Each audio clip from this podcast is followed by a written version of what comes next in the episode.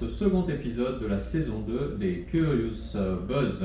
Euh, L'année commence euh, sur les chapeaux de roue, mais aujourd'hui on ne sera pas sur des roues, mais on sera sur l'eau, puisque euh, nous vous amenons dans les locaux de Teiva. Teiva qui va être notre invité aujourd'hui sur le plateau des Curious Buzz. Alors on n'est pas vraiment sur l'eau aujourd'hui puisqu'on est dans ses bureaux, mais Teiva, si vous le suivez sur les réseaux sociaux, vous le voyez principalement dans le lagon ou sur l'océan. C'est un navigateur réputé qui a décidé, au travers de son projet d'entrepreneuriat, bah, de transmettre son amour de la mer et de la navigation traditionnelle euh, polynésienne, mais aussi de mixer ça avec euh, de nouvelles idées, de nouveaux concepts et de nou- nouveaux projets. Euh, une entreprise donc, euh, qui foisonne euh, d'idées et qui s'inscrit en même temps dans une très longue euh, tradition. Et nous allons en parler euh, un petit peu plus euh, tous ensemble avec euh, Teiva, donc mon invité aujourd'hui, Teiva Yolana. Elana, Philippe, Comment ça va? Ça va bien En forme pour lundi Ouais. Alors, euh, Teiva, merci de nous accueillir euh, dans, tes, euh, dans tes locaux aujourd'hui. Est-ce que tu peux nous décrire un petit peu l'espace dans lequel on est? Oui, en fait, c'est un espace qu'on loue à, une, société. En fait, elle fait 130 mètres carrés. Et, au-delà de- du fait qu'on ait nos, nos bureaux et notre gestion, en fait, on fait aussi de la de l'accueil de, de petites startups, donc du coworking pour qu'ils puissent se lancer et puis qu'ils puissent minimiser un peu leurs leurs frais de voilà, leurs frais d'hiver pour le, surtout pour le lancement de leur, leur société. Donc on est, ça fait plaisir de pouvoir euh, échanger un petit peu avec eux et puis les accueillir, voilà, tout simplement. Super.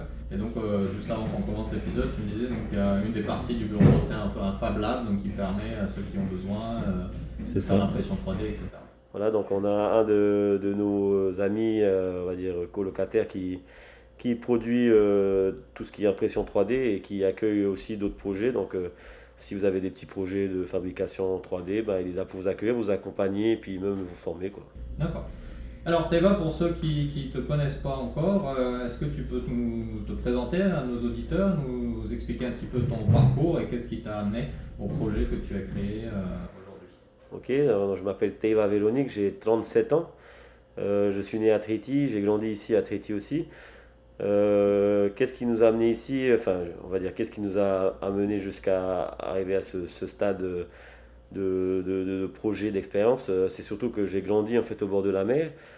Donc mon père il tenait le restaurant du Yacht Club euh, et euh, depuis que je suis bébé, ben, je traînais sur les pontons au bord de la mer à regarder l'océan.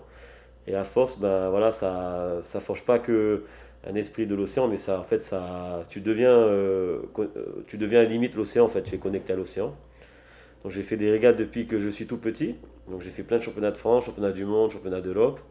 J'ai gagné plusieurs fois les Jeux du Pacifique euh, sur différents supports, que ce soit en catamaran, en dériveur, sur des voiliers. Jusqu'à, en fait, euh, il y a à peu près six ans, euh, avoir un, nouveau, un, nouveau, nouvelle renaissance, en fait. Pourquoi? Parce qu'on m'a invité à être capitaine sur Fafaité. Et en fait, j'ai découvert ce que c'était la navigation traditionnelle, avec la, une autre façon de, de communier avec la mer, avec l'océan, une autre façon aussi de vivre l'expérience avec euh, des gens. Et de ce, depuis, en fait, euh, bah, je, voilà, je donne tout mon temps, euh, mon énergie à, à, voilà, à ce que la navigation puisse se transmettre, se développer aussi en Polynésie. Et, et voilà, donc c'est devenu au-delà de- d'une expérience, bah, c'est devenu un métier, c'est devenu un, on va dire un nouveau sens, à une vie professionnelle, voilà, qu'il faut, qu'il faut essayer de partager. Alors, euh, pour ceux qui ne connaîtraient pas euh, nécessairement la navigation traditionnelle polynésienne, est-ce que tu peux euh, rapidement nous expliquer quelles sont ses caractéristiques, qu'est-ce qui la distingue des, Oui. des autres types de navigation? Ce qui di- distingue particulièrement la navigation traditionnelle de la navigation, on va dire, moderne, c'est le fait d'être encore plus connecté aux éléments, parce que chaque élé- enfin, tous les éléments vont en fait te permettre de pouvoir naviguer, te diriger, de t'orienter. Alors que sur la navigation moderne, on, est, euh, on, utilise beaucoup d'instruments, donc que ce soit des compas, des GPS, euh, des radios et ainsi de suite. Alors qu'avec la navigation traditionnelle, on est plus connecté. Euh, il faut savoir quand même vivre avec son temps, avec la sécurité qui est, euh, qui est mise en place. Mais voilà, c'est le fait de déjà d'aller sur l'eau, de, de se défaire de tous les instruments, de toute l'électronique, et d'apprendre à regarder la mer, les nuages, le vent, le soleil, les étoiles, les oiseaux, tout ce qui est autour de nous, ben, en fait, tu as un nouveau rapport avec la nature.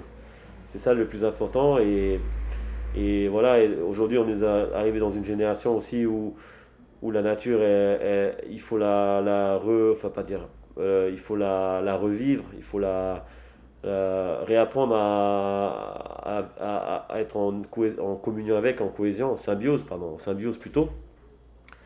Donc euh, c'est ce, qui ce qui distingue la pirogue à voile, euh, la navigation traditionnelle de la navigation moderne. Et au-delà de l'aspect de naviguer, c'est aussi euh, une nouvelle art de, enfin c'est un, un, art de vivre en fait. Mhm. Voilà. C'est lié à la culture, à la pratique culturelle ça. au quotidien. Donc les, on réapprend les techniques anciennes et de navigation. Donc comment est-ce qu'on arrive à se diriger grâce aux étoiles et au soleil? On apprend à observer euh, chaque petit élément et en fait finalement ben, tu arrives à voir euh, tout plein de détails, tout plein de choses que tu ne voyais pas avant parce que tu étais euh, plus focalisé sur, sur la facilité, sur l'électronique et, et d'autres choses. Donc même moi à mon âge je me redécouvre, je redécouvre une autre façon d'apprendre des choses, de connaître des choses et de transmettre aussi des choses. Ce qui est très important et ce qui en fait c'est ce qui aussi permet de garder garder euh, mon, ma motivation et, euh, et mon but. C'est parce qu'en même temps que je transmets des choses, j'apprends aussi. Mm. C'est super intéressant. Alors que on voit le moderne, euh, on va dire, j'étais arrivé à un stade où j'ai tellement pratiqué que, que finalement, ben, on stagne un petit peu. Donc on a besoin de, se, de faire autre chose. Voilà. Sachant que quand on parle de navigation traditionnelle, il y a quand même un aspect technologique important parce que les pirogues en elles-mêmes ont, ont, un, sont, des éléments, des outils technologiques assez, impressionnants qui ont inspiré des modèles euh, euh, de, bateaux modernes, euh, etc. Oui, carrément. Il bah, faut savoir que dans l'histoire, les pirogues à voile sont les ancêtres des catamarans. quand Samuel Wallis est arrivé la première fois en Polynésie, donc en 1767, c'est la première fois qu'il voyait un bateau à plusieurs coques et aller aussi vite et être très manœuvrant. Donc après, ils, les ont dessinés et 150 ans plus tard, ça a sorti les premiers modèles de catamarans qui ont tout de suite été performants et qui sont aujourd'hui les bateaux les plus rapides sur Terre. Donc euh, voilà, c'est pas un hasard, c'est une continuité de, de, plusieurs choses, de plusieurs rencontres. Donc c'est aussi euh, voilà, c'est assez important de, de, de, d'essayer de, conserver euh, notre histoire, de conserver ces, techniques de, construction, de fabrication, de, concepts de, de parce qu'il n'existe pas qu'un seul modèle, mais il en existe plusieurs selon la façon dont on veut naviguer. Donc euh, tout ça, ben voilà, faut pas le perdre. Et euh, nous, on est les, voilà, on est les transmetteurs, les messagers de, toute cette histoire, toute cette culture, voilà, qu'il ne faut pas oublier, sinon voilà, euh, on, perd notre identité culturelle aussi. Quoi. Mmh, bien sûr. Et alors du coup, concrètement, est-ce que tu peux nous expliquer ce que fait ton entreprise aujourd'hui? Parce que donc on voit que c'est effectivement ta passion, ta passion c'est ton histoire, ton patrimoine. Euh, mais du coup, comment tu as transformé cette passion, ce patrimoine en un, j'allais dire, en sans que ce soit péjoratif, en un outil de travail, vraiment quelque chose qui en fait euh, bah, ton, ton, revenu, qui en fait euh, ton activité professionnelle? Ben, À la base de notre projet, en fait, comme c'est un projet multiple avec différentes activités, la base de notre projet, c'était d'abord de, de recréer un lien entre la population et la navigation, mhm. qui, a, qui, ça, qui a complètement été coupé. C'est-à-dire qu'aujourd'hui, euh, la population ne navigue plus, elle rame euh, sportivement, mais elle ne navigue plus, elle ne sait plus naviguer comme nos, ancêtres le faisaient. Donc notre première euh, vocation dans notre projet, c'était de, voilà, de réapprendre à naviguer, donc de créer une école de pirogue à voile qui réapprend aux gens à, se connecter aux éléments et à naviguer et à, voilà, se rapprocher de la mer. Parce qu'il y a beaucoup de gens qui habitent dans des vallées, dans, même euh, pas très loin de la mer, mais qui n'y vont jamais parce que voilà l'occasion ne s'y prête pas, parce qu'il n'y a, pas a pas la connexion. Donc euh, voilà notre première vocation, une école de, navigation. Et au-delà de ça, ben, parce qu'on voulait un projet qui soit un peu plus global, on a ouvert euh, notre atelier qui, qui, construit aussi nos pirogues à voile. Parce que voilà, il ne faut pas simplement être navigateur et être consommateur d'une pirogue qui a été faite par quelqu'un d'autre. Donc il faut, ça, faut avoir aussi construit sa pirogue à voile. Et, euh, et finalement, bah, c'est comme si euh, cette pirogue à voile avait son âme et qu'elle t'autorisait à pouvoir naviguer avec en toute sécurité, en, avec toute sa, tout son mana, tout son, tout son, sa, toute sa puissance. Quoi, hein. Voilà, et le troisième projet, c'était de pouvoir le partager à un plus grand nombre. Donc tous ceux qui n'osent pas venir apprendre, tous ceux qui n'osent pas, qui ont, voilà, tous ceux qui n'osent pas, ben, peuvent venir faire une expérience avec un capitaine. Donc on est là sur de la navigation découverte, mhm. accompagné d'un capitaine, et donc on, transmet l'histoire, les techniques de navigation, sans forcément apprendre, c'est juste pour découvrir. Donc, euh, sous forme de tour. Sous forme de tour, un peu en mode touristique, donc aussi bien pour des gens qui viennent de l'extérieur que pour les résidents. Et euh, tout ça aussi en mode exploration. Mhm. Donc euh, apprendre ou réapprendre à connaître son littoral, qui est, qui aussi pour moi une chose importante parce qu'on connaît, on voit les choses depuis la terre, comment est-ce qu'on regarde les lagons et tout. Mais quand on est sur l'eau, on n'arrive plus du on a perdu les repères, on ne sait plus comment observer la terre quelles sont les, différentes choses à observer. Donc, voilà, dans ce qu'on fait, on est dans la baie de Matavai principalement, donc euh, il y a la découverte de la baie de, des hugots du Tara, euh, la pointe Vénus, euh, le tombeau du Loi et, bien d'autres choses. Et on, se déplace aussi autour de Treti et Moria et, dans certaines îles où on permet aux gens de pouvoir naviguer dans les lagons qu'ils qui souhaitent. Donc voilà, c'est beaucoup de beaucoup d'énergie pour pouvoir euh, mettre en place tout ça, mais c'est tellement intéressant que finalement on regarde même plus. Euh, hmm. On est derrière ça, on, y va quoi. D'accord. Donc production des construction des pirogues, école à voile et euh, tour, on va dire plus ouvert au grand public. C'est ça. qui, qui, qui conçoit, qui, qui fabrique les pirogues Comment vous vous êtes pris Parce que tu es un associé hein, également qui est, caché derrière le mur là, mais comment vous avez voilà, fait cette démarche pour euh, retrouver bah, la, façon de construire les pirogues, comment en faire un, peu, dire, un processus un peu industriel euh, Comment ça marche euh, bah, C'est un flux quand même de, collaboration et de, de, connaissances de, personnes qui seront compétentes dans, dans différents milieux. Mhm. moi, je suis un spécialiste de la navigation, de, de la pédagogie, de, tout ce qui est encadrement. Et on va dire, mais j'ai un associé qui est derrière moi là, qui, qui lui est spécialisé du composite. Mhm. Donc composite, c'est la construction de matériaux à base de, de, fibres de verre et de résine ou de, plusieurs choses comme ça. Donc en fait, ben voilà, c'est, on est complémentaires. Donc euh, l'atelier est géré par une troisième personne qui est aussi lui expert en composite, mhm. euh, Mano Poulain.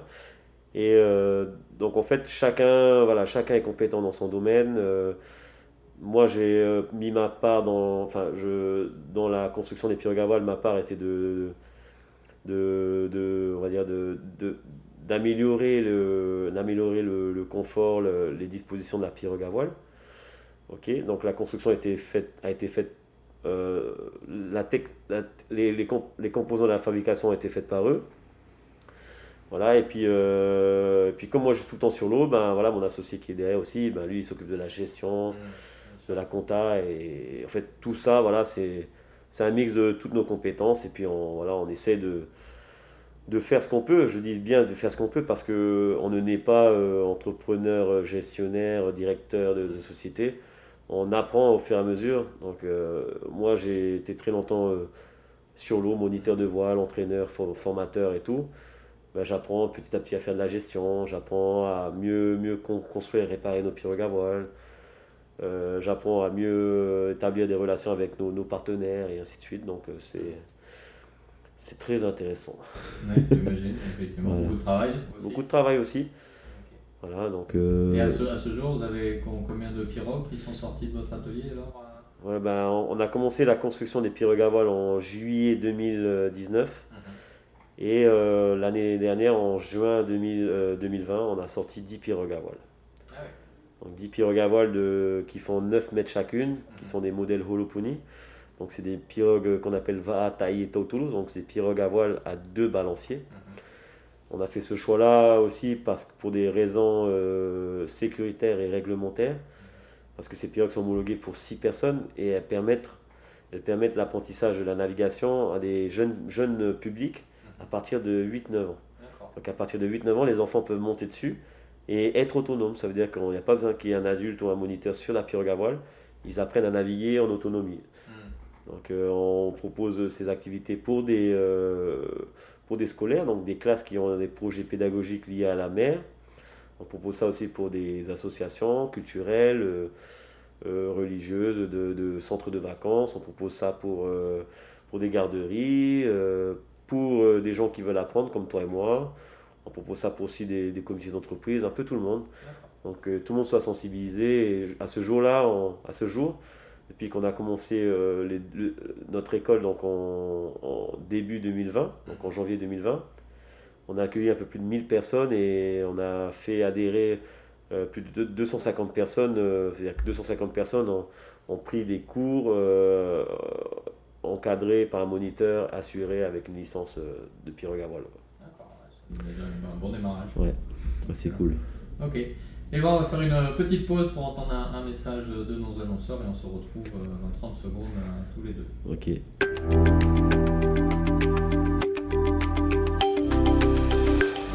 Yalana, c'était Eva. Donc euh, toi qui veux apprendre à naviguer sur des pirogues à voile, qui veux te connecter à l'océan, à la nature et à la culture polynésienne, bah, je t'invite à venir à l'école de pirogue à voile. On est ouvert euh, tous les jours. Donc euh, on est sur Facebook ou par mail à voile.gmail.com.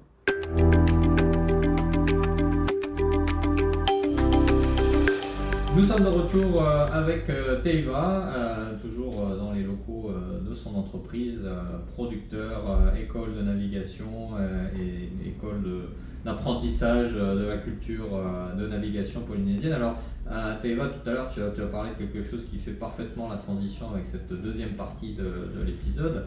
Tu disais qu'on n'apprend pas, enfin, qu'on n'est pas entrepreneur et que ça, on, apprend, on apprend sur le tas. Mais justement, toi qui es un, grand navigateur, qui a euh, non seulement fait euh, de la compétition, mais qui a navigué sur des longues distances également, notamment sur Fofaité, euh, est-ce que tu ne penses pas qu'il y a un certain parallèle entre la position de capitaine d'un bateau et celle de chef d'entreprise? Si, donc je disais précédemment que le, fait d'être entrepreneur, ça ne s'apprenait pas, enfin c'était pas naturel, mais en fait le leadership, si quand même. Mmh le, voilà, mon éducation a fait qu'en étant champion de, voile, j'ai créé un leadership naturel. Donc à pouvoir gérer euh, plusieurs situations en même temps, à pouvoir euh, évaluer, anticiper euh, des risques, des choses qui vont arriver. Donc ça, c'est, on va dire que c'est un peu, c'est un peu inné. Bon, je veux dire, ça s'est amélioré au fur et à mesure des, des années. Après, comme je disais tout à l'heure, c'est plutôt l'apprentissage de ces techniques-là qu'il faut améliorer. Donc euh, on apprend la comptabilité, la gestion, la communication, le management. Donc ça, c'est des nouveaux défis, mais voilà, comme, euh, comme tu dis, voilà, c'est le leadership, l'entrepreneuriat, voilà, c'est pour certaines personnes, on va dire. Mmh. Alors, justement, comme tu dis, c'est beaucoup d'apprentissage et tu continues encore aujourd'hui à, apprendre dans ce, dans ce parcours. Alors, est-ce que tu peux nous dire, euh, après ces quelques années dans, dans, ce projet, quelle a été la meilleure leçon que tu aies apprise et quelle a été la pire leçon? Euh, En fait, les deux sont connectés. Pour moi, la meilleure leçon que j'ai apprise, c'est à être patient. Mhm. Être patient, à ne pas euh, transformer ton envie en agressivité. Ne pas se dire parce que j'ai envie, il faut que ça que j'arrive tout de suite et que tout le monde réponde à mes besoins et mes demandes. Et en fait, tu apprends à être patient, à mieux communiquer aussi, parce que la patience, ça permet de mieux communiquer, à prendre du recul. À plus, euh, voilà, plus anticiper aussi la, la, réaction et la, réponse des gens. Voilà, et donc euh, la pire expérience, c'est de, d'avoir cru que avec toute mon énergie que je pouvais euh, convaincre qui je voulais, en fait, c'est un peu transformé en agressivité. Mmh. Pas méchante, mais voilà, quand tu, voilà, quand tu communiques et que, et que voilà, tu n'as pas les, les, bonnes réponses, et eh ben, tu commences à perdre patience. Mmh à ne plus, ne, ne, plus vouloir accepter aussi certaines situations. Et donc, euh, voilà, des fois, c'est des choses, situations tendues, alors que, alors que euh, essayer de respirer un bon coup, prendre du recul, ben, voilà, ça permet de mieux poser des choses. Donc voilà, les leçons, la plus grosse leçon que j'ai apprise, c'est la patience. Mhm. Et après, euh, les grosses leçons que j'ai apprises aussi positives, c'est les, les, rencontres. Donc, se dire qu'à la base, on est seul à lancer le projet, mais finalement, ben, beaucoup de gens peuvent se rallier à ta cause et peuvent t'aider. Donc ça c'est une belle leçon aussi, c'est que on peut créer une communauté qui, qui puisse euh, voilà, s'entraider, se, s'accompagner, se, motiver aussi, parce que la motivation est très importante dans le lancement de, de, de, de, activités comme nous. Et si la motivation n'est pas à bloc, et eh ben, dès que tu auras un moment de mou, ben, tu vas vouloir tout arrêter. Hmm. tout simplement. tout envoyer balader. Voilà, tout, tout, voilà, laisser les choses derrière alors que voilà, si tu as la motivation, l'objectif est toujours fixe et tu ne t'éparpilles pas, bah, tu, tu, peux, tu peux y arriver, on y est arrivé donc. Hmm. C'est un message aussi aux gens, c'est que voilà, c'est qu'avec de la motivation et de la patience, on peut y arriver. Alors comment tu as appris, euh, parce que la, leçon, euh, bah, prendre une leçon c'est quelque chose, mhm. la mettre en application c'est autre chose. Comment tu as fait justement, une fois que tu as compris que la patience est un élément important dans ton parcours d'entrepreneur, comment as, tu as fait pour la mettre en application, pour l'utiliser et pour faire en sorte que ça t'aide à continuer à avancer? Bah, ça, c'est des, des, petits conseils d'amis à gauche, à droite qui eux aussi sont de ce genre de situation et qui ont vécu, je pense, ce genre de situation et qui, qui avec leur expérience, euh, voilà, te, te, te, conseillent quand même. Mm.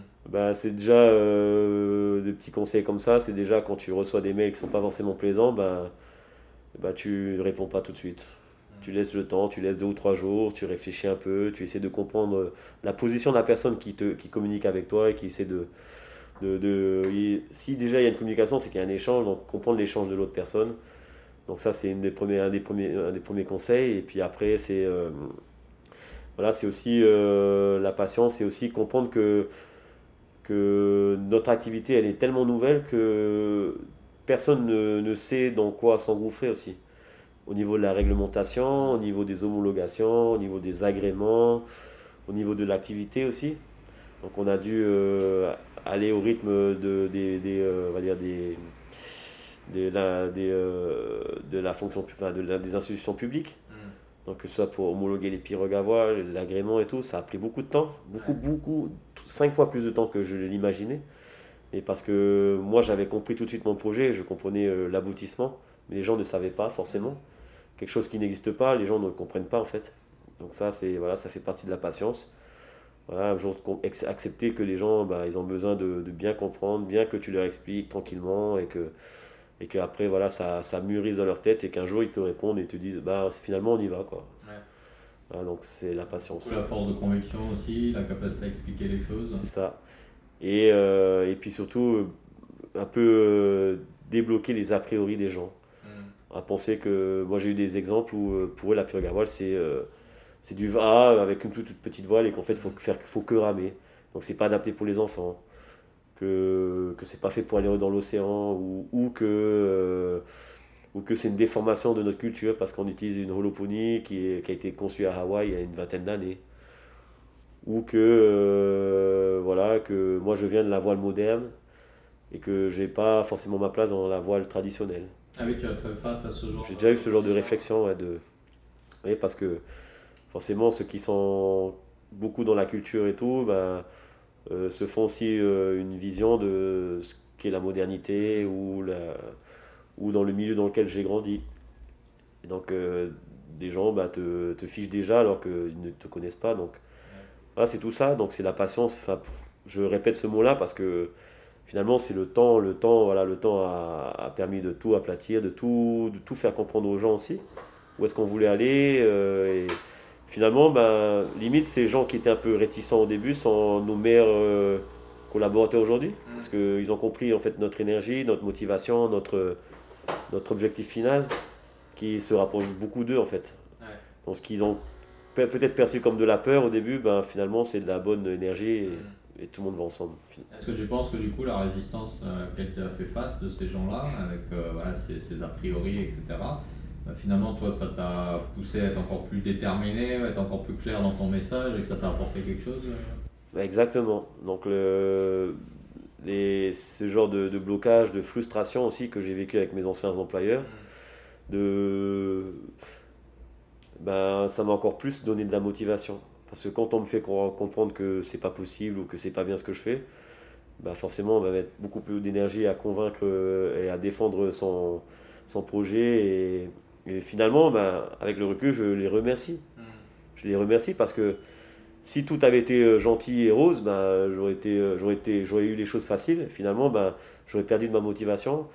J'aurais réussi, mais euh, aujourd'hui, où est-ce que je serais? Je ne serais pas encore à trouver de, nouveaux projets, à, à concevoir des, des, nouveaux concepts.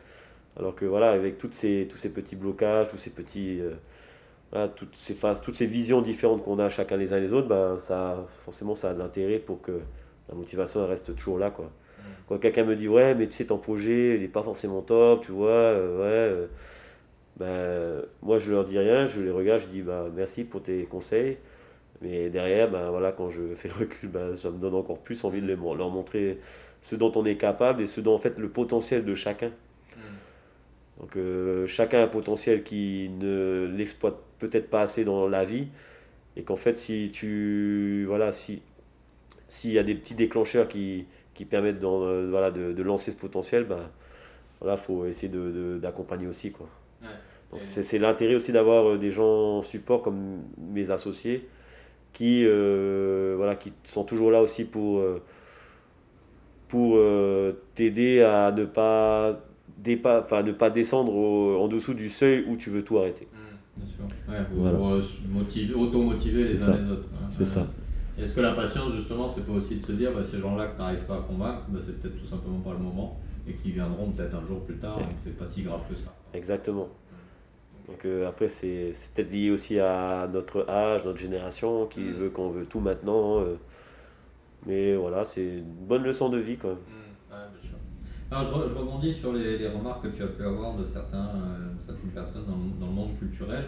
Euh, j'avais eu cette conversation avec euh, de Speak euh, dans un épisode de la saison 1. Alors elle, c'est sur le langage, mais toi sur la navigation polynésienne, mais effectivement, la question que, que, certains pourraient se poser, c'est que est-ce que c'est un légitime d'utiliser entre guillemets la culture locale, la culture polynésienne pour en faire une entreprise? Euh, ou, euh, enfin, voilà, comment tu as appréhendé ce mélange entre la culture polynésienne et le modèle entrepreneuriat qui est, d'origine européenne? Euh, Est-ce que pour toi la, culture polynésienne est par nature entrepreneuriale et que c'est finalement juste d'autres modèles de gestion qu'on applique mais que, mais que la culture a toujours été entrepreneuriale? Comment tu as, comment tu as géré un peu cette, cette approche? Ben, la culture entrepreneuriale, je dirais pas, euh, pas jusqu'à ce terme-là, j'irai jusqu'au fait que on, vit, on vit dans une, dans, un, dans, une société, on vit dans une, on va dire dans une, dans une, ouais, dans une société qui a sa propre culture.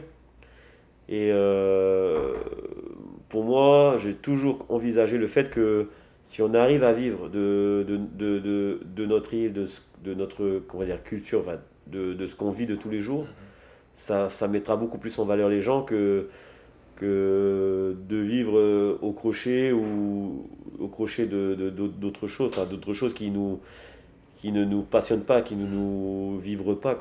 C'est ça dans le, la, posture dans laquelle je me suis mis depuis le début. Et en fait, euh, même s'il y a eu voilà, des, des petites... Euh, des petits, euh, des petites, comme Heula, des, des gens qui ne sont pas forcément d'accord avec le fait qu'on puisse gagner notre vie de la culture. Mais il faut se dire aussi que ça, ça permet de faire vivre euh, des gens. Donc j'ai embauché des moniteurs de voile, des capitaines, des gens qui construisent des pirogues à voile.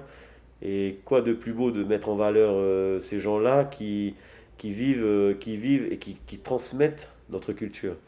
Donc avant, de, avant de, la, de parler de la partie entrepreneuriale, il y a aussi la, le fait que grâce aux, enfin je, je suis convaincu, hein, grâce aux activités qu'on a mis en place, ça nous permet aussi de pouvoir perdurer notre culture de navigateur.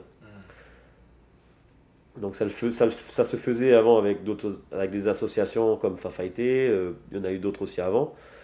Mais Fafaité, euh, elle, euh, elle est c'est une très bonne association parce que j'y suis aussi dedans, je suis dans le conseil d'administration, je suis un des capitaines. Mais Fafaité ne peut pas faire ce travail tout seul. Donc il en faut plusieurs. Donc Fafaité a ses qualités et ses limites aussi. Mm. Et nous, on vient prendre le relais de la limite de Fafaité. Donc quand Fafaité ne peut pas euh, emmener des enfants sur l'eau, ben, nous, on est là pour le faire. Quand Fafaité ne, emmener, ne veut pas assurer des cours, euh, plusieurs cours par semaine, ben, nous, on est là pour le faire. Mm. Donc c'est une complémentarité de, de ce que devrait être la transmission du savoir-être, du savoir-faire des Polynésiens dans, sa culture. Mm. Et donc, euh, si, si, des gens se mettent dans cette posture-là, ben, ça ne devrait pas déranger les gens à ce qu'il y ait des moniteurs qualifiés, professionnels, ou des capitaines ou des, des, gens de maintenance ou de construction. Mm. Et moi, je suis quand même content d'avoir proposé du travail à des gens euh, qui puissent vivre de, de, de, de, ces connaissances, de ce savoir-faire et de la culture. Et tous les retours qu'on a sont positifs. Donc mm. euh, ça, pour moi, ça ne me gêne pas du tout de, de travailler dans ce milieu-là. Après, il faut savoir composer avec tout le monde.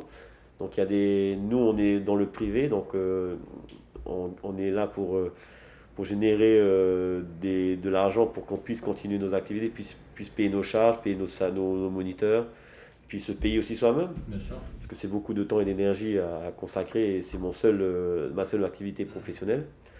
Et d'un autre côté, ben, tu as des gens qui vivent de subventions, qui, vivent de, qui sont fonctionnaires et donc qui n'ont peut-être pas forcément la même vision que nous. Donc on ne peut pas avoir un monde que de fonctionnaires ou de, de gens, euh, on va dire, assistés par les subventions. Donc il euh, faut qu'il y ait un mix de tout ça et que chacun s'accepte les uns les autres. C'est surtout ça le plus important. Quoi. Et puis au final, vous avez tous le même objectif, mais avec une approche différente pour le réaliser. Exactement. Donc on ne peut pas reprocher à des gens de vouloir transmettre et de vouloir faire perdurer la culture. Il faut juste s'accepter les uns les autres pour que chacun puisse trouver son équilibre. Hum. Et au final, c'est la culture qui gagne de toute façon. Exactement. Donc euh, moi je suis content de pouvoir faire euh, naviguer 10 pirogues dans les îles. Euh, je suis content d'avoir accueilli plus de 1000 personnes. Je suis content d'avoir fait adhérer à, 250 personnes à la Fédération des sports traditionnels et l'Association des pirogues à. Donc euh, le, bilan est assez positif pour que je me, je me, je me, je me, j'arrête de me triturer la tête en me disant est-ce que c'est bien ou pas euh, de, faire de l'argent avec la culture? Et euh, en étant polynésien, en ayant grandi en Polynésie, en étant, ma mère est tahitienne Moutou, en ayant donné toute ma passion et mon énergie à transmettre mon savoir-faire de la navigation, que ce soit sur des, de la des bateaux modernes à l'époque, Obicat, Optimis et ainsi de suite, et que ce soit des pirogues à voile, euh, je, je pense être assez euh, légitime, avoir ma place dans ce monde-là pour, euh, pour, voilà, pour faire ce qu'il y a à faire et continuer parce qu'on a d'autres projets qui arrivent.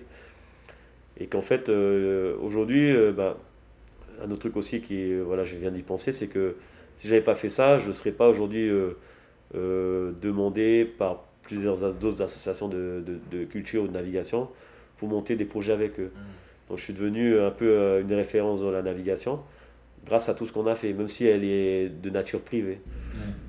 donc ça c'est bien quoi. C'est voilà, c'est ce qui nous fait avancer quoi. Donc ça c'est le, le, côté positif pour que là ça continue. Et puis les trucs négatifs, ben, on les écoute, on les, on les, on les, on les, on les encaisse. Et puis voilà, ça, ça nous donne de la force pour avancer finalement, comme on a dit tout à l'heure. Alors avant de faire une deuxième pause, euh, dernière question par rapport à, l'expérience que tu as acquise au travers de ce projet. Si euh, tu avais la possibilité de changer une chose de ton parcours entrepreneurial, tu te dis aujourd'hui, euh, si j'avais fait ça différemment, si j'avais pas fait ou fait, ou etc., qu'est-ce que ce serait? Qu'est-ce que ça aurait été? Ça aurait été de, un peu plus jeune dans mon parcours professionnel, d'avoir de, de m'être ouvert un peu plus vite à différents mondes de la de professionnels. Ça veut dire quoi? Ça veut dire que depuis que j'ai 17 ans, euh, j'ai passé mon monitorat de voile. Euh, j'ai fait des études à l'université, mais j'ai quasiment donné tout mon temps à être moniteur de voile. Et euh, même si c'est ma passion et que ça me faisait avancer et que j'étais content, ben, finalement, j'ai pas appris à, être, à, faire, à, compter, à faire de la comptabilité, par exemple, ou à faire de la gestion, ou à communiquer. Et c'est aujourd'hui euh, les points que je dois améliorer euh, dans, dans, dans mon quotidien d'entrepreneur qui, qui manquent un peu. Donc euh, voilà, avoir appris un peu plus tôt à, à, comprendre un peu mieux le milieu professionnel ou le milieu, on va dire, financier. Mmh. Voilà. Pas catastrophique. Non, ça va. Mais voilà, c'est des fois on perd du temps parce que bah, on n'a pas appris à faire des choses simples. Simples pour des, des gens qui ont fait ces, ces formations donc euh, voilà, on a fait aussi des erreurs. Hein. On a fait des erreurs, on a perdu de, perdu de l'argent, perdu de la crédibilité au début. Pas forcément dans ce projet, mais dans un autre juste avant. Mais euh, voilà, euh, quand on a 37 ans, on se pose toujours des questions, savoir où est-ce qu'on en est dans la vie et tout. Bah, voilà, c'est le seul petit point que j'aurais pu améliorer avant, donc petit regret. Voilà te rassure, la comptage, je connais rien non plus. ok, alors on fait une deuxième pause pour entendre un message de nos annonceurs. On se retrouve juste après.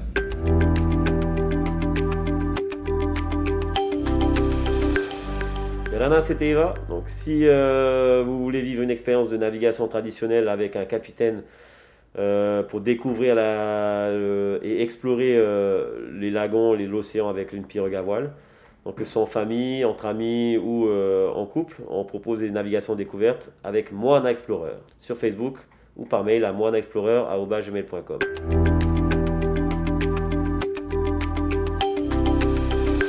Et nous sommes de retour pour la dernière partie euh, de cet épisode, toujours en compagnie euh, de Teiva, discuter entrepreneuriat, navigation et les similarités entre les deux. Euh, alors, Teiva, avant justement, comme un bon capitaine de bateau, de regarder à l'horizon, une petite question piège que j'aime beaucoup poser à mes invités parce que ça révèle très souvent le, cœur de l'expérience de l'entrepreneuriat. Mais est-ce qu'il y a une chose qui t'est arrivée ou que tu as faite pendant ton parcours d'entrepreneur euh, à propos de laquelle tu n'as jamais vraiment osé parler en public et que tu pourrais révéler euh, sur le podcast Curious Buzz aujourd'hui Oh là là. Entrepreneurial. Non, j'ai pas vraiment de choses euh, que j'aurais que j'ai cachées.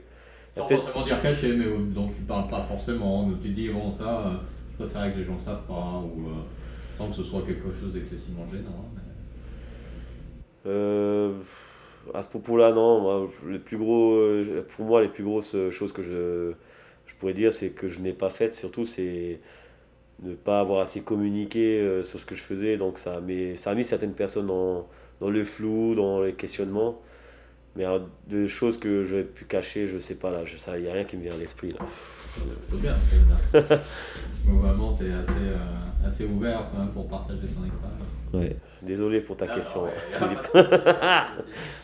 ok, ça marche. Alors regardons euh, vers l'avant justement. Euh, comment tu vois l'avenir à court et à long terme pour toi, pour ton entreprise et pour notre phénomène bah, À court terme, en fait, ce serait euh, d'essayer de mieux, mieux convaincre tout l'environnement dans lequel on est, donc que ce soit les écoles, enfin quand je dis les scolaires en globalité, les associations, les comités d'entreprise, les, les, personnes à ce qui comprennent notre démarche et euh, qu'ils viennent tenter l'expérience. Donc ça c'est à court terme, donc c'est mieux communiquer, mieux, mieux, mieux, mieux, mieux, être vu, mieux être vu. Pardon. Et à plus long terme, c'est de, de, créer des nouveaux euh, supports sur lesquels on pourra faire immerger les gens dans leur culture. Aujourd'hui, on a des pirogues à deux balanciers, des, des Tolu Holopuni. Bah, demain ce sera des petites pirogues doubles. Mhm. Et peut-être dans 5 ans, bah, ce sera des grandes pirogues à voile de, de, de 18-20 mètres de voyage, des pirogues doubles. Donc euh, voilà les projets à plus long terme.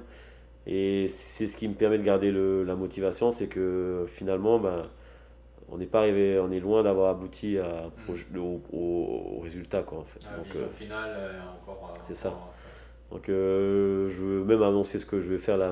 Donc là, le projet dans moins de 5 ans, ce serait de construire une grande pirogue à voile pour que des classes puissent venir euh, naviguer, donc un peu comme se fait Farité au niveau de l'accueil. Mais au-delà du scolaire, en fait, c'est surtout de pouvoir faire vivre aux gens une expérience de navigation hauturière euh, traditionnelle comme les anciens le faisaient entre les îles. C'est-à-dire qu'au lieu de faire une sortie sur les Tuamutu ou au Rarumate en catamaran de, de charter, ce serait de faire une pirogue à voile et qu'en plus de ça, les, les gens qui viennent à bord sont des acteurs, c'est-à-dire qui, qui font l'écart avec l'équipage, qui participent à faire à manger, qui participent à faire la navigation traditionnelle, donc observer les étoiles, euh, le soleil, les oiseaux et tout. Et donc voilà la prochaine étape dans laquelle je veux faire vivre les gens, qui est complètement différente de ce qu'on fait aujourd'hui. Et donc c'est pour ça que voilà, ça, c'est un projet qui, qui, qui, me fait vibrer. Quoi. Tu prends les réservations déjà? Parce que moi je suis partant. Voilà, c'est ça. J'ai jamais eu le, temps de bien naviguer sur le Fighter, mais là. Ouais, c'est. Ce serait top de faire vivre ça, quoi. en plus de ça, je ça va me permettre de pouvoir former des nouveaux capitaines et moniteurs qui vont mm. pouvoir euh, encore mieux accompagner ces, ces, ces, nouveaux, euh, ces nouvelles, nouvelles personnes, nouveaux prospects et tout. Donc euh, voilà, faut, faut garder le cap, faut, faut garder les tête sur les épaules, rester patient et continuer. Et puis euh, peut-être un message aussi à faire passer, c'est voilà, c'est s'il y a des gens qui, qui, seraient capables de nous aider à, trou, à aller chercher des investisseurs, je ne demande pas, je fais pas un message directement aux investisseurs, mais des gens qui sont compétents à aller monter des, des dossiers, à m'aider à trouver des investisseurs parce que je ne sais pas le faire. donc euh, c'est ça, voilà, c'est l'entraide qu'on devrait avoir entre aussi euh, entrepreneurs. Donc pas que compter les sous, c'est aussi s'entraider et puis euh, voilà, faire, faire marcher notre économie en, en échangeant nos compétences et nos expériences. Donc du coup, ton futur, tu le vois positif? Ben, Je vois toujours... D'un point de vue personnel. Hein? Très positif très positif parce que ça va peut-être rendre plus de gens heureux, plus de gens connectés à sa culture, plus euh, de gens qui vont connaître notre culture aussi, des gens qui sont de là de passage, euh, plus de gens qui vont se rapprocher de l'océan. Il y a tellement de, sujets positifs que ben voilà, on peut que rester positif. L'océan, ça reste positif. L'environnement, la nature, ça reste positif. La culture, ça reste positif. Donc, il n'y a rien qui, m'empêche d'avancer qui, qui, va altérer euh, cette ambition et cette motivation. D'accord. Et pour le Fénois, optimiste, euh, positif aussi ou... Optimiste pour le Fénois, euh, on va dire oui, je suis optimiste.